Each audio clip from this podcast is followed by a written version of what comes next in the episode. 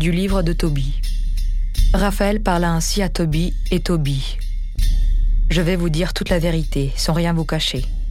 Je vous ai déjà enseigné qu'il convient de garder le secret du roi, tandis qu'il convient de révéler dignement les œuvres de Dieu.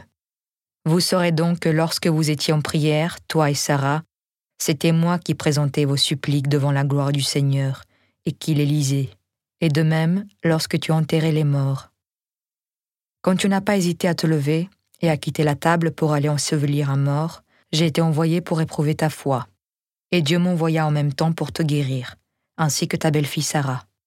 Je suis Raphaël, un des sept anges qui se tiennent toujours prêts à pénétrer auprès de la gloire du Seigneur. Ils furent remplis d'effroi tous les deux, ils se prosternèrent et ils eurent grand-peur.